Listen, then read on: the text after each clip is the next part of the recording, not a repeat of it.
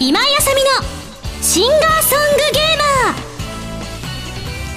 ー。皆さんこんにちは。今休みの SSG えーと皆さんの時間軸でいくとおそらくアスタラビスタの発売記念イベントの全てが終了して仙台の方にも私行ってると思います。どうでしたでしょうか、えー、私も仙台に行ったのが1年と数ヶ月ぶり、3ヶ月ぶり、4ヶ月ぶりかな？になったということなのでね、きっと、えー、いろんな思いを抱えながら、えー、イベントをしてるんじゃないかななんて思うんですけれども、はい、皆さんがね、えー、楽しんでいただけるように、私は、今の私はいろいろ策を練っておりますが、はい、あとですね、イベントがかなり、えー、5月は多かったですね。えっ、ー、と、私の今の感覚でいくと、うんと5月6月のいろいろなイベントのうちの山場はちょっと超えたかなっていうところまで来たと思います。もちろんねそのアスタラビスタのイベントもそうなんですけれどもね自分のバースデーライブも5月にあったりとかで本当に怒涛のようなこう1ヶ月半を過ごしてきたんですけれどもまあまあまあまああのとても全てが楽しく過ごせているというのは、えー、本当に皆さんにねいろんな皆さんに会えるというのがあったりもするので嬉しかったりもするんですけれども。はいえっ、とイベント行きましたよっていう方からメールいただいております。ハンドルネームケンシンさんです。ありがとう、えー、ミンゴススタッフの皆さんこんばんは。こんばんは、えー、アニメート梅田店さんでのイベント参加させていただきました。ポストカード本当に本当にありがとうございました。今回はお渡し会ということでミンゴスと直接お話話できるというだけで嬉しくてしょうがなかったのですがなななんとまさか限定1枚のイラスト付きポストカードが当たるとは。もう当たった瞬間嬉しすぎて言葉にならないほどでした。ポストカードを渡していただけた時にミンゴスは「あ落書き付きなんですけどね」なんて謙遜されていましたがこのポストカードは自分にとってまさに宝物です。我が家の家宝として一生大事にさせていただきます。やだケンシーさんオーバーだよ。あの今回時々ねお渡し会の時とか「当たりです」と言ってこう配ったりとかしてたんですけどあの今回のポストカード事前に私のサインが入っているポストカードだったのでサイン入りにサインしたらただの本当に邪魔になっちゃうじゃんと思ったのでまああの当たりって書いてメッセージ書いてあの当たりが出たらもう1枚っていうねちょっと勢いで書いちゃったものですからこれだけいただいた場合いや普通に飾りたかったんですけどっていう方に当たった場合悪悪いかなって思っちゃったんで当たりが出ればもう1枚っていうねことにしてしまったところもあったんですがでも喜んでいただけて光栄ですね。ちなみにケンシンさんがえ追伸のところについ先日のことですが自分の部屋でクレッシェンドを聞いていたところその時にちょうど母がやってきて母と少しだけ一緒にクレッシェンドを聞いたのですがその時に母が一言綺麗な声だねって言ってましたよ。ああ嬉しいです。お母さん聞いてますか？お母さんさすがにラジオは聞いてないから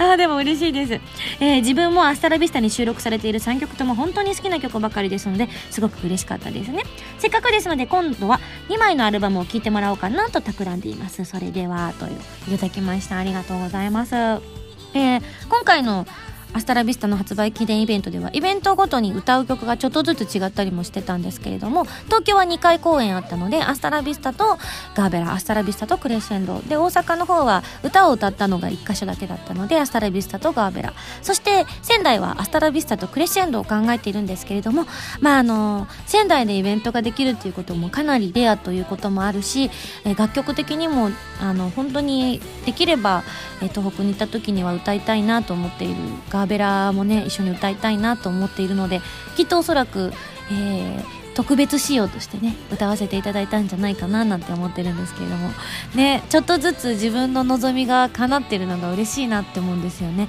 あの記念イベントとかでいろんな土地に行きたいっていう話をスタッフの人には私の意向としては伝えていてでも実際にはやっぱりちょっと難しい部分もあったりとかするんですよね。どこにでもすぐに行けるっていうわけではないのであのできる限り許す限りあの努力してくださってるんですけれどもスタッフの皆さんがね。であの今回仙台も行けてこう、まあ、仙台は SSG のねあのイベントでは行ったことあったんですけれども発売記念イベントでは初めてということだったのでねこれからまた一度も行ったことのない土地とかでできたら本当にいいなと常々思ってるんですよね。なんかね、えー、そういう機会があれば嬉しいなと思ってます。こうね全国津々浦々回れたらいいななんて思いますよね。本当にあの今回大阪でも初めてだよなんて方もいてくださったのでね。はいこういった方に会える機会が増えると嬉しいななんて思ってます。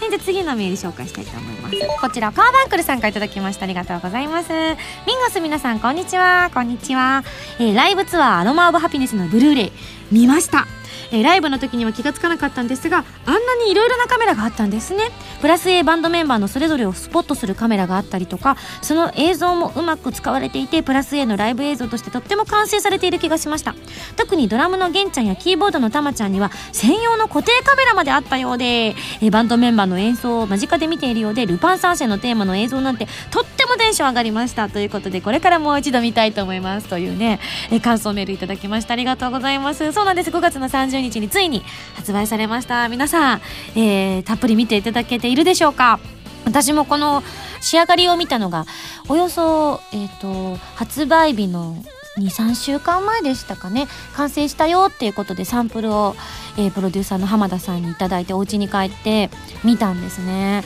ただ私がその映像を見たのが5月の13日の自分のバースデーライブが終わった後だったんですね。なのでなんかすごく贅沢だなって自分思っちゃったんですけどまだそのライブを経験する前まではこのツアーのねライブが完璧だと思っていたんですよね。でも5月13日を経験した後見てみるとあまだまだ至らないとこがたくさんあるなって思えたりとかして欲張りだなって正直思いましたね自分が。あのこの DVD 見ただけでも本当にすごいなって純粋に思えるのにそれでもあまだ上が目指せるまだ上行こうよって思えている自分がいるっていうのはやっぱりそれだけ私の力をねこう引き上げてくださっているスタッフがいるからだなっていうのはねもう本当お世辞じゃなくてこう皆さんに支えられてるっていうのを改めて本当感じますよね。ありがたいありがたやでございます。何と言ってはねまたお客さんの方もですね来てくださってるファンの方もどんどんグレードが上がってるのがその映像を見てると分かるんですよね。今回あの特典で大阪とか、えー、福岡とか京都とかね、えー、横浜とかも入ってたんですけれども、まあ、時系列でちょっとずつ見ていくとこうやっぱり自分のスキルアップしてるのと同時にこう見に来てくださってるお客さんの方の一体感なんかそういうのもすごく感じたんですよね。なんでそういうのを見る上でもとても楽しめる DVD になってると思います。そしてねあの自分のバースデーライブに来てくださった方はまたそれと、まあ、比べるわけではないですけれども照らし合わせて変わっている部分変わっていない部分っていうのをね自分の記憶の中とこう比べながら見ていただくっていうのもすごく楽しいんじゃないかななんて思いました。またね映像ががっつり入るライブができるっていう機会を与えていただけるのであればこのねツアー以上のものがまた出せるように頑張りたいと思う。まあとか言っちゃってどんどん自分を追い詰める。でもすっごい楽しかったです。ぜひねあのライブに来られなかった方とか最近自分のこと好きになったよなんていう方には私を知っていただく名刺代わりの、えー、作品になったかななんて思っておりますのでちょっとね長いんですけどねトータル尺3時間ぐらいありますからね。ぜひたっぷり楽しんでいただければと思います。ちなみに私はトークはすべて飛ばしておりますので一切聞いておりません。ありがとうございました。は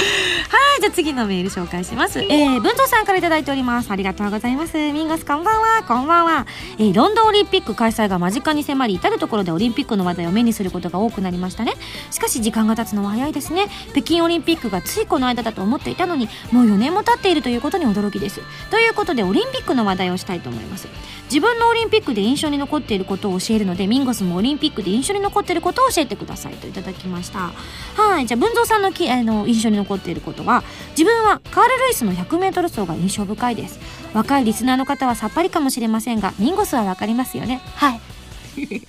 特に無類の強さを誇った84年のロサンゼルスオリンピックからライバルのベン・ジョンソンとの争いが熱かった88年のソウルオリンピックまでが印象的でしたライバル対決は世界中が驚いた意外な結末が待っていたんですが、点々点と、そうでしたね。あの、剥奪されちゃったんですよね。ベン・ジョンソンの方がね。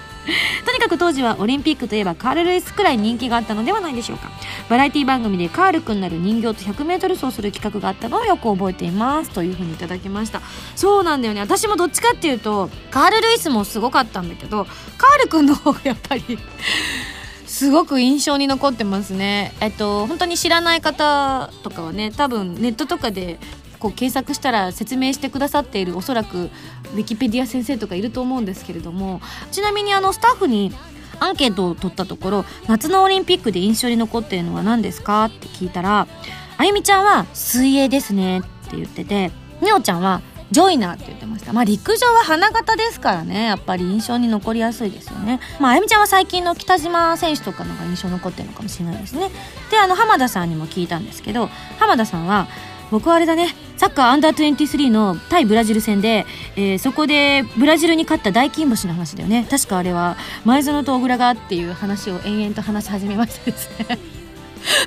さっぱり分からずみんなでポカーンとしながら聞いてあ私のフィギュアなしってこういうことになってるんだなっていうことを改めて外部から知るいいきっかけにはなったわけなんですけれども。やっぱりあのおのおの自分の好きな競技になると熱く語るっていうのはありますよね。私どっちかっていうと冬のオリンピックの方が白熱しちゃうっていうかまあすいません。フィギュアスケートがあるんでもうこれがあるだけで比重がちょっと重くなっちゃったりするんですけど。どっちかっていうとそっちの方が必死になっちゃう派だったんですがやっぱり夏のオリンピックもずっと見ててテレビとかでもずっと見ててうん印象に残ってるのはやっぱり Q ちゃんかなシドニーオリンピックですよね。あのやっぱマラソン選手で強い選手って今までに日本人でもたくさんいましたけどあれほどドラマチックで感動的な勝ち方でなんかこうスタイリッシュに勝っていった選手っていうのは日本人ならずともなかなかいないんじゃないかなって思うんですよね。あのやっぱりこうサングラスをさっとこう投げ捨てた瞬間からギアが入ったっていうのが旗から見てわかるっていうのがあのとてもやっぱ印象にすごく残ってますよね。はい今スイッチ入りましたっていうのがあんなに分かりやすい人なかなかいないと思います。うん、やっぱり人間が人間を見て感動できるスポーツを見て感動できるっていうのは、うん、そういうこう自分の次元ではないものの力を発揮した時にやっぱりすごく惹かれるものがあるのかななんて思ったりするのでね。自分もやっぱりこう、まあ、スポーツとは違いますけれどもステージとかに出させていただいてる時にねいや今井さんのやってること僕もできるよなんていう風にねあの全然思ってもらえても十分なぐらい私も必死で毎回やってるんでもうそういつもしてこうすいませんすいませんって思いながらやってるはいるんですけれどもでも心のどこかでやっぱり、うん、誰にもこう私のステージは誰にも負けないぞとか誰にもあの同じだと思わせないぞっていうぐらいのやっぱりこう自分ならではの個性だったりオーラだったりっていうものを出していくべきだっていうふうに常々考えているので、うん、こうみんな私の歌を聴いてステージを見て感動してほしい。そのためには私はもう一歩上の段階に行かなくちゃっていうふうに自分をいつも追い込んだりしているのでね、うん、スポーツもやっぱ自分の表現している場とは違いますけれどもそういうのを参考にさせてもらったりとかしているので今年のオリンピックはね時間の許す限りちょっと見たいななんて思ってます。はいそんなコーナーでいろいろ紹介させていただきましたけれども次のコーナー行きたいと思います。その前に CM です。アートリー・ベインのフォースシングル「かげろう」が8月8日にリリース決定。タイトルチューンの「かげろう」は「戦乱神楽バースト」「グレンの少女たち」エンディング。カップリングの月限は「コープスパーティー 2U」エンディングになっている。時を経て奏でる2つの旋律が君にささやく。今やさみの9枚目のシングル「リミテッドラブが7月25日にリリース決定。タイトルチューンの「リミテッドラブはコープスパーティー 2U のオープニングテーマとなっています。かっこよくもとても盛り上がれる曲になっているのでぜひ聴いてみてくださいね。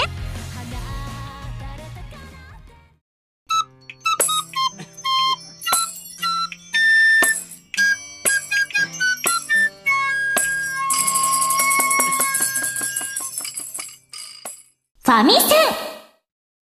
このコーナーはファミツー .com 編集部から派遣された謎の司令官みおちゃんがおすすめするゲームを真のゲーマーを目指す私今井あさみが実際にプレイして紹介するコーナーですわ。前回の指令書に書いてあったおすすめゲームはバンダイナムコゲームスさんから配信中の Wii 用バーチャルコンソール用ソフトスカイキットです。すいませんでした。すいませんでした。すいませんでした。すいませんでした。ねえ、動画見ちゃいました最後綺麗にねバロンと一緒に 地上に墜落しましたね私がはいというわけで予告動画の方では私が最後ねなんて言いましたっけねいやちゃんと言えてた気がしてきましたちゃんと Wii U バーチャル根性、あ、これだ。Wii U バーチャルコンショール用ソフト。ダメだこりゃ。うん まずは概要から紹介しますね。パイロットのバロンとマックスとなり、え銃撃と宙返りを駆使して敵を倒していくシューティングゲームです。弾に当たった時などに飛行機が墜落しかけたりするのですが、ボタン連打などで復帰できるのが特徴なんですよ、ということで、あの、いわゆるシューティングゲームということで、こう飛行機に乗ってて、こう、敵とかをパンパンと撃っていくゲームなんだなと思って、えー、実際にプレイしてみたところ、あの、爆弾を拾って宙返りで敵の基地にドーンと落として、宙返りがとにかくポイントだったんですよね。えー、自由の女神の膝下で宙返りをすると、なんとスカートがめくれるといった裏技もあったりしたんですよ、というふうに、みおちゃんが教えてくれていますが。ねえ、結構そういう遊び心が満載ということで、みおちゃんにもね、いろいろ教えてもらいましたけど、今回ね、太陽が電球になったりとか、うん、それこそ女の子のをシューティングできて、女の子だと思って打ってみたら、いたずら心で打ってみたら、なんと出てきたのはうんちくんの姿をしている何かわからない物体みたいなね。うん、こう、1985年っていう風にね、クレジット出てたので、あの頃のゲームっていうのは本当にそういう遊び心がたくさん あるなーっていう風には、本当思いましたね。はい。あの、ちなみに、みおちゃんのおすすめは、二人同時プレイがとても楽しいですよっていうことでした。今回は私、ソロプレイを遊ばせていただいたんですけれども、あの、一緒に同時に、こう、同じ画面でプレイできるんですって。そうすると、仲間がヒューって墜落しそうになった時に、わざと仲間を撃ったりとかすると、なんと、復帰できたりするんですって。落ちずにこのまま復帰できるっていうことなんですよね。そうすると、こう、一気減らずに済むっていうことですよね。なのでお互いがこう助け合ったりとかもできるっていうことなので、ぜひね、あの上手な人をね、こうまだ初心者の方は上手な人をちょっと見つけてみて遊んでみるのもいいかもしれないですし、こう上級者同士でねあのそ、あの頃培った腕がなまっていないかっていうのを競い合うっていうのも面白いかもしれないですよね。ちなみにみおちゃんは子供の頃すごく遊んだっていうことで、ちょっと悔しがってましたね。ああ、腕がなまってるっていうような言い方をしていたので、きっと、あの、この後、こう、つい遊んじゃうんでしょうね。やっぱりあの頃のゲームっていうのは中毒性がすごく高いなっていう感じがしますので、うん、ぜひね、皆さんもスカイキッドプレイしてみてください。ああ、なんかやっぱ音楽がいいなって思いましたね。やっぱね、私このゲーム遊んだことなかったのにすごい知ってましたもん。やっぱり不思議ですよね。ひょっとしたら皆さんも耳にしたことがあったんじゃないかななんて思います。遊んでみてください。というわけで今回はバンダイナムコゲームズさんから配信中の Wii をバーチャルコンソール用ソフトスカイキットを紹介させていただきました。それでは来週の指令書を紹介したいと思います。じゃーん。あなんと指令書が空です。指令書がないのでえっとじゃああのスタッフのやつもらおう。よいしょ。びっくりした。封筒の中に何も入っていませんでした。こんなこと160何回やって初めてです。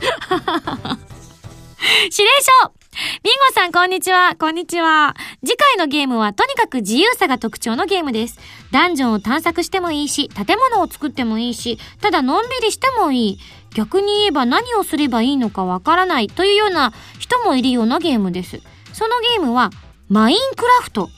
え、次回には世界中で大評判のこのゲームに挑戦してもらいますよ。それでは来週も頑張ってね、謎の司令官みおちゃんよりといただきました。ほえー。どういうこと？ん？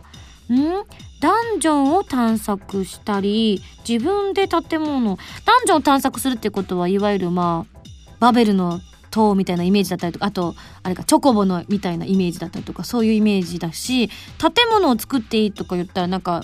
シムシティとか？そういうイメージ？だよね。で、ただのんびりしてもいいって言ったら、動物の森とか？なんか、そういうのが全部複合してできるっていうことなのかな？なんかちょっとやっぱりいまいちわかんないけれども、でも少なくとも世界中で大評判ということなので、やっぱりね、ブームには乗っておきたいですよね はい。それでは来週のゲームは、マインクラフトに大決定ということで頑張りたいと思います。以上、ファミセンのコーナーでした。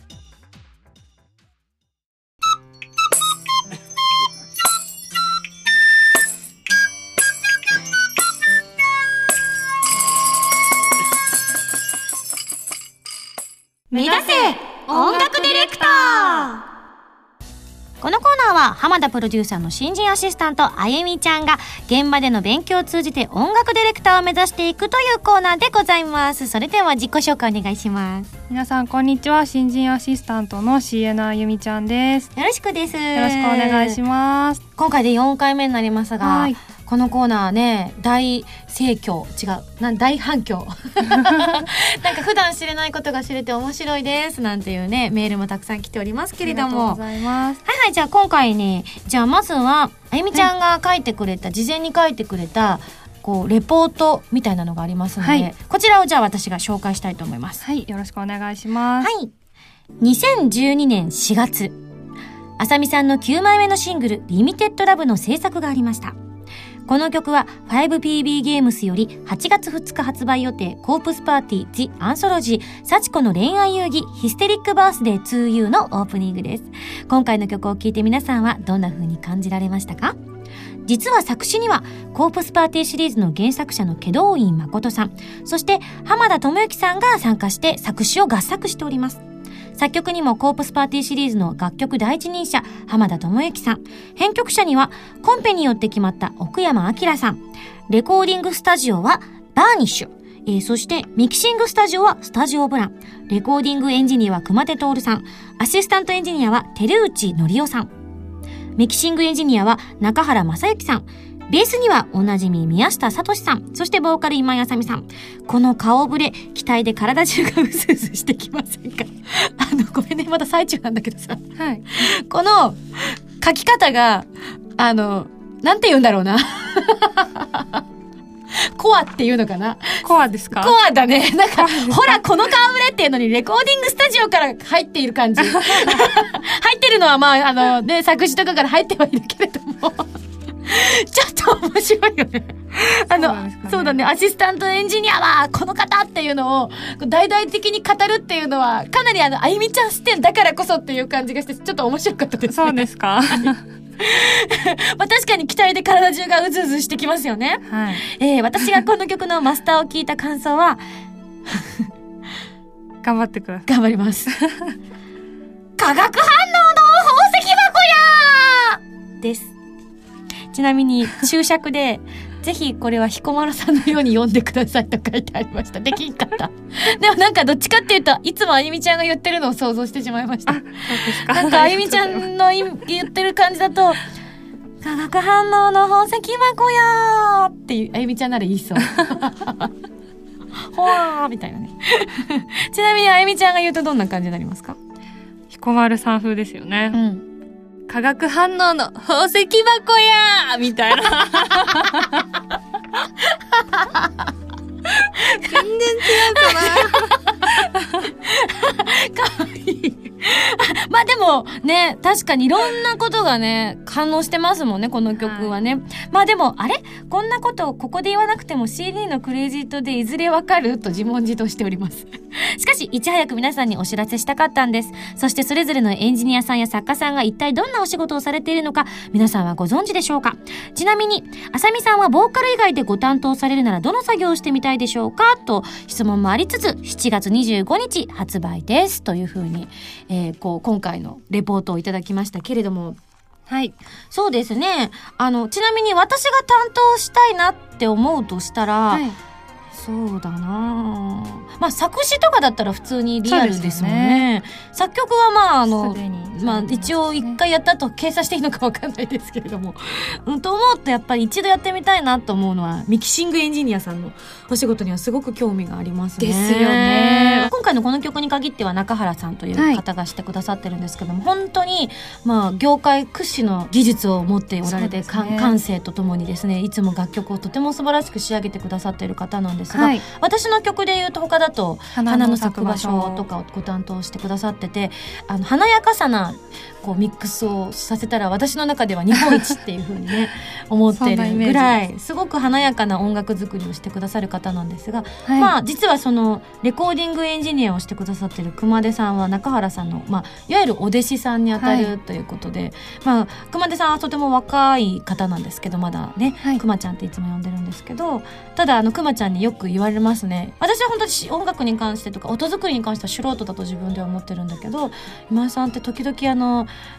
確信をつくようなことをズバって言うんですよね。ちょっとドキドキします。だからあんまり覚えないで。そ うよくおっしゃってますよね、うん。なんか一番耳がいいんじゃないのかなって言ってるのがいやいやいや。印象的なんですけど。違うんですよ。なんか私はどっちかっていうとイメージで曲を捉えるタイプなので、うん。こういう風になってほしいと思っているイメージと違うところがやっぱ気になっちゃったりとかするのでそれ以外の細かいところとか本当わかんなくて浜田 P とか凄まじく耳が良くて私とかだと全く聞き取れない音とかも「あなんか今ちょっとノイズが入ってますね」とかおっしゃってて「はい」みたいな「どこね」みたいな。なりますけどね、ちなみにそのいろいろねこう今言ってきましたけれども、ね。みんなも気になってると思います。どういうお仕事をされているのか。あゆみちゃんが見てきた中でちょっと皆さんにも教えてあげてほしいですけどね。私は一番初めにそのレコーディングに参加した時に、うんうん。作曲者とうん。アレンジャー、編曲者さんの違いって何なんだろうと思ってて、あそうだよね。そう言われてみれば。はい、うん。作曲者ってどこまでやってるのと思ってて、うんうんそのそれを実際にうん。スタジオでとか別のその現場に関わっていく中で知ることによってすごくあ実際に自分たちが CD になって聴いてる音楽って、アレンジャーさんの力ってすごく大きかったんだなっていうのにすごい気づいそうかも。しれないよね。うん。自分もそうだった。はうん。アレンジャーさんがたとそのすごく大きいんだなって感じた一番の要因は、いそうですねなんかリズムとかはやっぱりうん作曲者さんがもう決めてるじゃないですか、うんうんうんでもそのバイオリンが入ってきたりとか、うんうんコードとかもそうなんですよね。そうなんだよね。あの、アレンジャーさんで、そのメロディーは同じでも、全然違うコードをつけたりするんですよね。みたいですねびね。っくりしちゃいますよね。はい、だからもうアレンジャーさんがに、うんが違うだけで本当に違う曲に聞こえてきちゃうのに、うん最初は驚きました。そうん。あとあれだもんね。例えばだけれども、まあ、あの指定されることもあるとは思うので一概には言えないんですけど、はい。その歌のメロディー歌っているメロディー以外の例えば前奏だったり感想だったり構想だったりとかにはい。印象的なメロディーってあるじゃないですか。はい、私あれも作曲者さんが作るのが普通なんだとずっと私は音楽始めるまで思っててあのそういうところもそのメロディーラインだったりとかも、はい、アレンジャーさんが作ってるんですよね。はい、私もそれは思ってました。うんうんうん作曲者さんが書いてらっしゃるんだと思ってたんですよ。うん、なんかやっぱりその本当ケースバイケースで例えば編曲もされる方が作曲してる場合ははい、例えばもうほとんど完成に近い状態で作ってくる場合もあるから、はい。そういった場合はこんな感じのイメージで作ってくださいってほとんどこう指定してあったりとかして、まあ、それをこう全体になじませるようにやるっていうやり方もあるでしょうし。はい、なんか人それぞれでもあるんだけれどもまさかまさかって思いましたね最初は。そうですね。うん。なんかやっぱりそのこの曲ってどんな方が作られてるのかなと思った時に、うん。全然その音楽のことを始める前までは、うん。作詞とか作曲は見てたんですけど、アレンジャーさんってなんとなく名前見て終わってたんですよ。うんうんうんうん、へえぐらいにね、はい、この、うん。あこの人って他の曲何やってるんだろうっていうふうには考えてなくて、でも今はもうそこも気になるようになって。私もそう、それこそ中原さんとかは本当に有名な方の作品も手掛けられてらっしゃるから、やっぱちょっとお家に帰ってカタカタってやった時とかははい。感動しましたよね。はうん。あ、こんな方もこんな方もあの曲もみたいな、はい。その方に私やっていただけたうわーハッピーみたいなね。そうですうん、ね編曲もそうだもんねなんか、はでもうん。アレンジャーさんと、あとミキシングエンジニアはすごく結びつきが深いなというか、その最終的に CD というか楽曲が出来上がる時に、うん。うんアレンジャーさんとミキシングエンジニアさんうん。のそのやり取りが私はうん。一番好きだったりとかするので、あー夜中だけどねほとんど、はい。そうなんだよね、はい。トラックダウン、ンという、うん。あの作業の時に、えっと一番初めにアレンジャーさんうとんエンジニアさんでうん。こう音を作っていくんですよそうなんだよね。ね正直私もはい。初めはレコーディングするだけで出来上がるまであとはお任せっていうことが多くて、別にそれは結構割と普通のことだと思うんですけど、まあ、あのプロデューサーの浜田さんがあの、まあ、見に来てもいいよっていうふうに言ってくださって行き始めてからやっぱり音楽に対する考え方が本当に180度変わった気はしますね。やっぱ見て知ること聞いて知ることがとても現場で多くてね。そうですね。楽しいよねすごく。はいすごく楽しいです、うん、いつかじゃああゆみちゃんもその、まあ、それこそ作曲家さん 作詞家さん、はい。編曲家さんミキシングのエンジニアさんとかをはこう一人で全てね こう自分がい、いつか。そうまとめて立っていって音楽作りをしていくっていう日が来るんですかね。見てみたいですね私も。こっそりなんかすごい顔してますよ原さんがまだ早いみたいなね。まだそれ早いみたいな。何言ってんだよ業界入ってまだ1年も経ってないだろうみたいなね。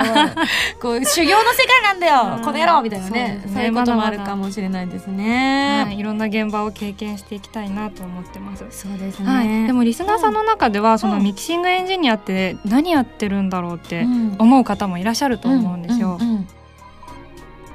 何をやってる方なんですかね。すごい待っちゃった説明してくれるんだと思った。いやなんか私が思ってるのは、うん。例えば一つのカレーを作るときに材料が量、うん。カレーを作るための材料が揃ってるんですけど、うんうん。それをどう調理するかがうん。エンジニアさん。まあコックさんみたいなイメージ、はい。まあ言われなのかなとそういうイメージは近いかもしれないですかね。教えてい今プロデューサーから来ました。じゃあちょっとプロデューサーはどういう風に表現しますか？えっ、と、うん。材料とレシピをアレンジャーが用意して、うん。それを自分なりに料理したのがミキシングエンジニアっておっしゃなるってました。ほどなるほど。はうん。私もそれが言いたかった。そうだね。なんかカレーっていうすごい定番なうん。メニューがあって、こういろんな方がその作ってると思うんですけど、うんうんうん。カレーも実際全然違う味がするじゃないですか。そうだね。レシピによっては全く違うものになったりするもんね、でもカレーはカレーみたいな、それこそインドとか行ったら全部カレーみたいな。そうですね。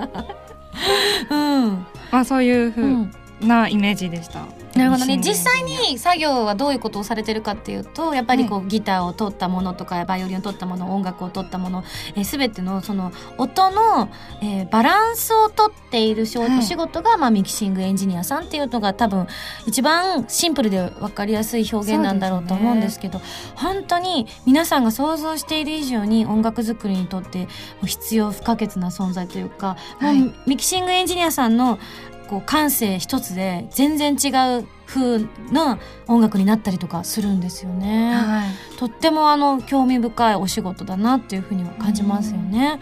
うん、ただなんかあのじゃあ自分が目指せるかって言われたら見てると大変そうだなって思っちゃうぐらい あのいわゆる昔ながらのこう師弟関係の強い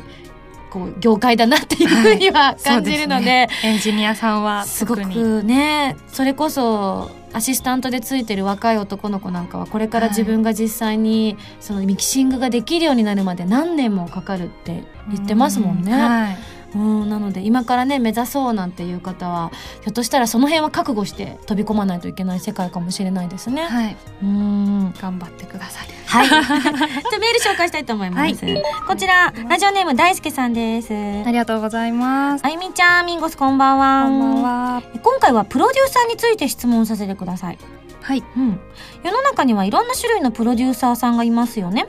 例えば、チーフプロデューサーやアシスタントプロデューサー、エグゼクティブプロデューサー、えーなどなどたくさん見かけます。他にもゼネラルプロデューサー、コーププロデューサーなんてプロデューサーもいるようで、正直、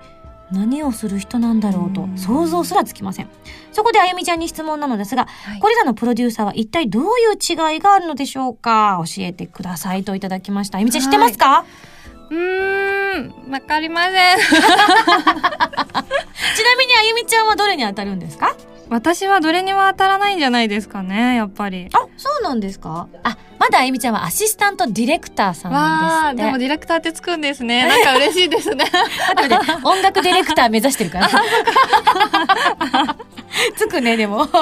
そっか、じゃあ、あのーどう、どうしましょう？聞かれましたけど。そうなんでしょう。で、うんちょっと私もいまいち違いがわからなかったので、ここはうん。師匠という名の浜田 P に聞きました。なるほど じゃあ、浜田さんの、はいこう思う、こう、プロデューサーっていうのはどういうものかっていうのを教えてもらったわけだね。そうです、うんうん。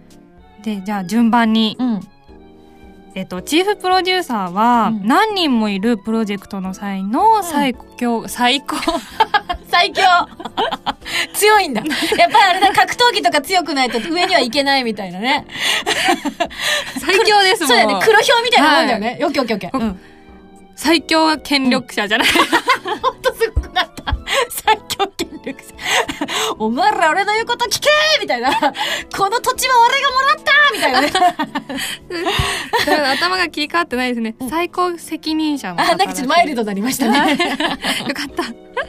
でもなんか浜田さんが言うには、うんチーフプロデューサーは音楽業界には少ないかもしれない。あ、なるほどね。うんあのチーフプロデューサーが存在する現場なんかだと、うん映像とかが多いそうです。あ、確かにテレビとか見てても、なんか下にこう、ね、スタッフの方のテロップとか出た時に、はいプロデューサーっていう時に何人もお名前が出てる場面って見ますもんね。はい。でもよく内訳見てみると、例えば、こう、テレビ番組の一番偉い人だったりとか、はい制作会社の一番偉い人だったりとか、その作品の一番偉い人だったりとかっていう風になってて、その中で一番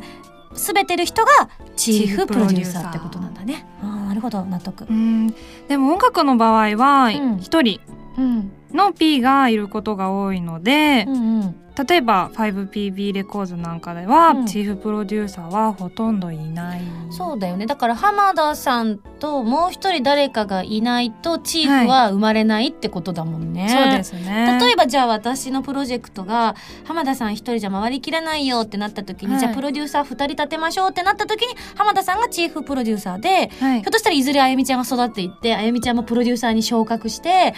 あゆみちゃんが私のことをプロデュースしてくれる作品も生まれるかもしれないよね。うなずいてるんであるかもしれない。です。何年ぐらい先に目指す？まずはディレクター目指すけど、そうですね。その先になっちゃうから、ちょっと、ちょっと遠い未来だけど今自分が思いつく限りの先の未来を想像したら何年ぐらい先になりそう？30歳までには とか言って。えーと、あと何年だろう？先輩より先になっちゃう感じですけど。ほう、頑張ろう。あともう、もう数年私頑張ります。お願いします。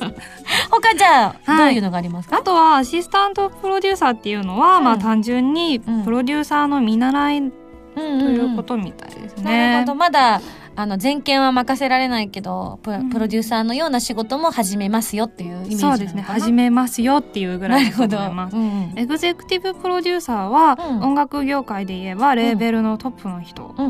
ていう意味。ああ、なるほどね。はい、なんかあの、エグゼクティブってついただけで、なんとなく、うん、なんかすごい人だ、みたいな言葉の力はあるよね。そうですうんね。エグゼクティブプロデューサー。言えないしみたいな ちょっと難しいからちょっと強そうだななんみたいなかね、ドーンって出るイメージ。映画とか見ててもよくありますもんね。映画のシーンとか見て最後になんか、こう最後の方あそうにね、ですよねエグゼクティブプロデューサードーンみたいなのがありますからね。なるほど。はいそれこそ最強なイメージだ。最強最強権力者 大体合ってるな。うん。でゼネラルプロデューサーは、うん。まあエグゼクティブプロデューサーと似た立場の人らしいです。えじゃあ使い分けは気分だったりするのかしら、ね。気分なんですかね。どうなんですよね。ここはちょっともうちょっと勉強しておきます。わかりました。はい。うん。でコーププロデューサーなんかコプロ。コプロ？コプロって言われるプロデューサー。私初めて聞いたかもしれないコプロ。確かにさっきね大輔さんのメールにもありましたよね、はい。コプロとかありますよねって。へえそうなんですよ。このコーププロデューサーは。私コープスパーティーのプロデューサーかと思っちゃった。私もちょっと野村さんって思って。野村さんのこと言ってんのかなと。名指しだななるほって思っちゃっど。コープロ。コプロ。た違うんだ。え何をしてる人なの？なんかお金の決済権を持たないプロデューサーのことをコープロっていうみたいですコー。ププロデューサー、なんかうん。周りにあんまりそういうこ僕コプロですっていう人がいないからそうですよわねかんないですね。うん。あゆみちゃん今までコープロプロデューサーに会ったことありますか？ないんですけど、うん。会社にそれらしいことをしている方がいるっていうのをさっき聞いて 5PB レコーズさんの中で？はい、うん。あそうなんだと思ってそこでまた勉強しましたね。なるほどね、はい。あの人コプロの仕事やってるんだ。あの人がコプロなんだみたいな。なるほど。あゆみちゃんの中ではな 納得みたいな。あちょっとだけ納得できた気がします。はい。まあ、要するに、まあ、プロデューサーといえばやっぱりねあのいこう一番わかりやすいのはやっぱはいお金の権限を持っていて、そう全てのね責任を取る人ですからね、はいい、ろいろ名前はつけども、そうですねその作品が成功するのか成功しないかの、まあ、責任者みたいなそうですね意味合いですもんね。はい、もっと単純に言っちゃうと、うん一番偉い人です。あわかりやすいでちゅーもう他のプロデューサーも偉い人です。そうだね。はい。面白いっすね。はい。というわけでですね、はいまあ皆さんもちょっとね、疑問に思ってたことが少し見えた方もいらっしゃったと思いますし、よりね、謎が深まった方もいたかもしれないですけれども。しよ はい。今回はですね、まあ私の9枚目のシングル、リミテッドラブの制作と、そしてプロデューサーのお話なんかを、あゆみちゃんに聞かせてもらいました。ぜひ、あゆみちゃんもこれでね、また一歩。う。はい、勉強になりました。うんはい。それでは、あゆみちゃん、このコーナーではメールを募集してるんですよね。はい。目指せ音楽ディレクターのコーナーではメールを募集しています。音楽に関する気になること、私あゆみちゃんにやってもらいたいことなどなど、どしどしお送りください。はい。ね、本当にあの、こう、ふとした疑問が私たちの中では常識すぎてわからないっていうことも、きっとこれからもたくさん出てくると思うので、ははいい、ぜひそういったこともね、メールで送っていただければと思います。はい、よろしくお願いします。はい。以上、目指せ音楽ディレクターのコーナーでした。原由美のデビューシングル「花火」が8月22日にリリース決定。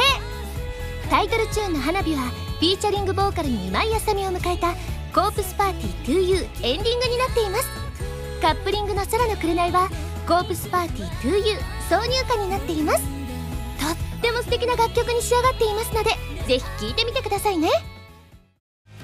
箱根で温泉、温泉。自由なラジオ番組 SSG が沖縄に続いて箱根ロケに行っちゃいました。ゲストの原由美さん山本彩乃さんとともに工芸作りや美味しい食事を堪能しつつ SSG オリジナルグッズを作りましたよ。3人のトークが楽しめる CD とロケの模様が入った DVD の2枚がセットになった今井あさみの SSG 箱根ステージ。好評発売中です。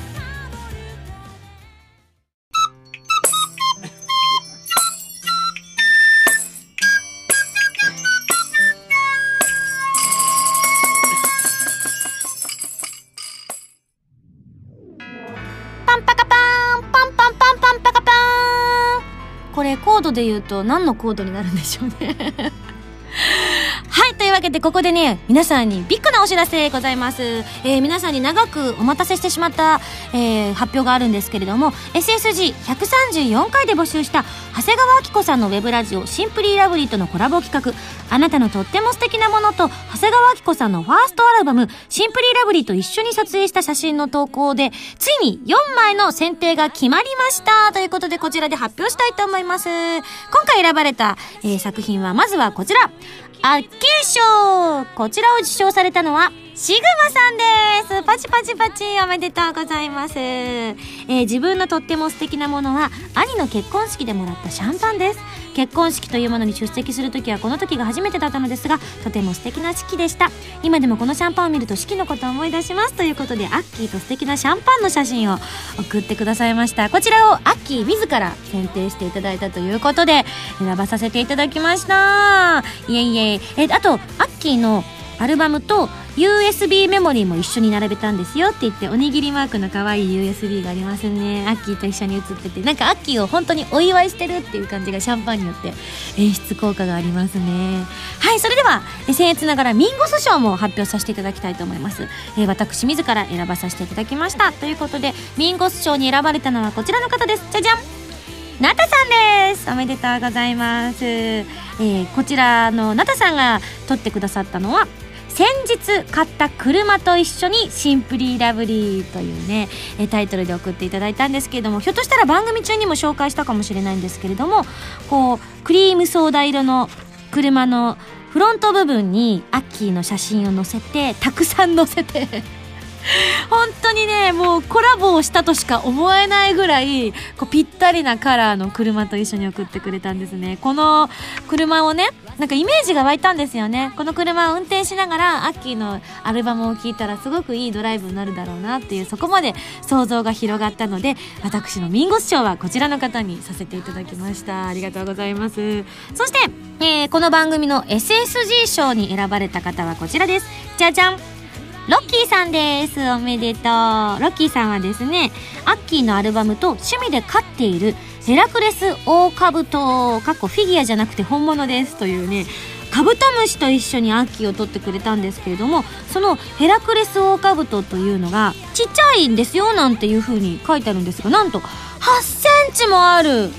カブトムシさんなんですよ。実際昔今は8センチのチビヘラクレスなんですが以前は14センチ以上のスートを飼っていたこともあるんですよなんて書いてあるんですがとてもインパクトがあったのでこの写真にしました。虫が苦手でなければいいのですがという心配までしていただきましたがそのね背中のところがヘラクレスオオカブトの背中のところが少しあの緑がかった綺麗なねこうカラフルな色になっていてそれがとてもアッキーの今回のアルバムとぴったりだったなっていうことで SSG をスタッフみんなで選ばさせていただきました。おめでとうございます。かっこいい。絶対私これ最初おもちゃだと思いましたもん。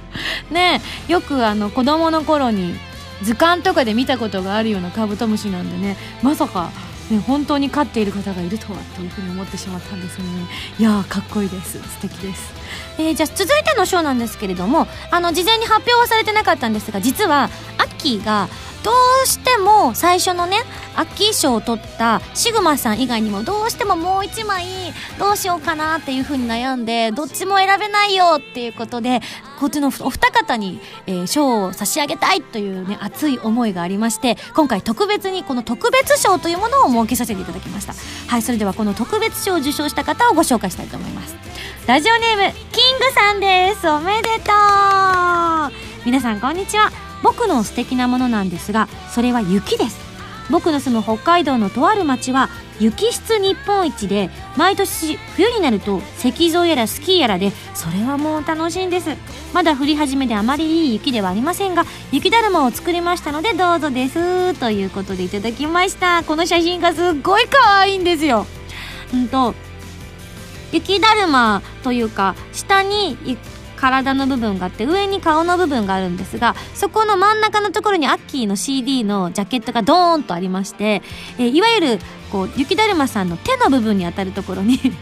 アッキーの CD の盤面が両手分刺さってるっていう。スポッと両脇に刺さってて足元にはアッキーの大好きなおにぎりがおそらくこれ雪で作ってあるおにぎりが置いてあってねとてもクオリティの高い素敵な、えー写真になっております。雪だるまなんてね東京に住んでるとこんな綺麗な雪だるま絶対作れないですからね。100%あの砂が入りますからアスファルトの砂だったりとか綺麗なねあと空から降ってくる時にやっぱり東京は上空にねいろんな塵とかがあったりとかするので落ちてくる時点で真っ白じゃなかったりとかするんですよね。やっぱりそういう意味ではこのね北海道のとある町の雪質日本一で作られた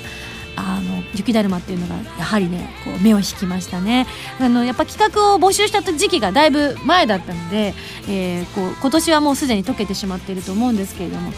あのまたね今年の冬にこう初雪が降り始めた頃なんかにねこうこのアッキーの CD のこと思い出しそうですよね。はいというわけでこちらが特別賞に選ばれました。はい、えー今ね言葉でどんな写真だったかというのをねこうご紹介させていただいたんですけれども選ばれた写真については SSG のホームページの方でも公開させていただきたいと思っておりますのでぜひどんなヘラクレスだったのかどんな雪だるまだったのかどんなシャンパンとアッキーだったのかどんな、えークリーム色した車だったのかもちろんナンバーは見えないようになっております。ぜひ皆さんもね見てみていただきたいと思います。選ばれた方には素敵な、えー商品の方が届きますので楽しみにしててくださいね。はいそれではここで私からのお知らせをしたいと思います。先日発表しましたが9枚目のシングル「リミテッドラブの発売が決まりました。発売日は7月25日コープスパーティー2湯のオープニングテーマとなっています。今回は通常版と DVD 付きの限定版を用意してますのでぜひこちらのご予約の方お願いいたします。そしてコープスパーティー 2U のエンディングでは原由美フィーチャリング今井あさみとしてシングル花火も発売いたします。こちらは8月22日はーにゃんにゃんの発売日となっておりますので覚えてくださいね。えーそして SSG では公式同人誌 PDF で配信中でございます。こちらの感想などもまだまだお待ちしております。またね、あの、公式同人誌パート2なんかをもしかしたら何年後かに企画が上がるかもしれませんので、その際の参考にさせていただきたいと思います。そして、ここでなんと大発表がございます。なんと、SSG ボーナスステージ第5弾の発売が決定いたしました。すごい。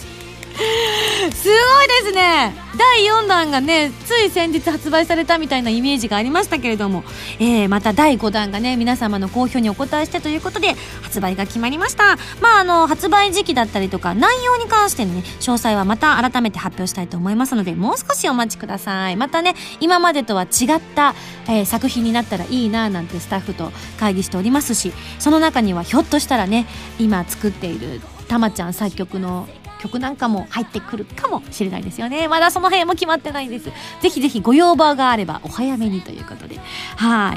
い。えー、番組では皆さんからのメールを募集しております。普通おたぎておたなど各コーナー宛に送ってください。宛先はファミツー .com の応募フォーム、またはホームページに書いてあるアドレスから、メールで応募する際は題名に書くコーナータイトルを、本文にハンドルネームとお名前を書いて送ってきてくださいね。ということで、えー、本当に、こう、いろいろ、イベントもそうですしこう発売だったりとかもとてもねいろんなものがこうたくさん皆さんにお届けしているので皆さんも大パニック状態になっている方もいるかもしれないんですけれどもぜひねおこれは気になったぞというものがありましたらこれを機にお手に取っていただければ嬉しいななんて思っております。それではまた来週土曜日に一緒に SSG しちゃいましょう。お相手は今やさみでした。バイバイ。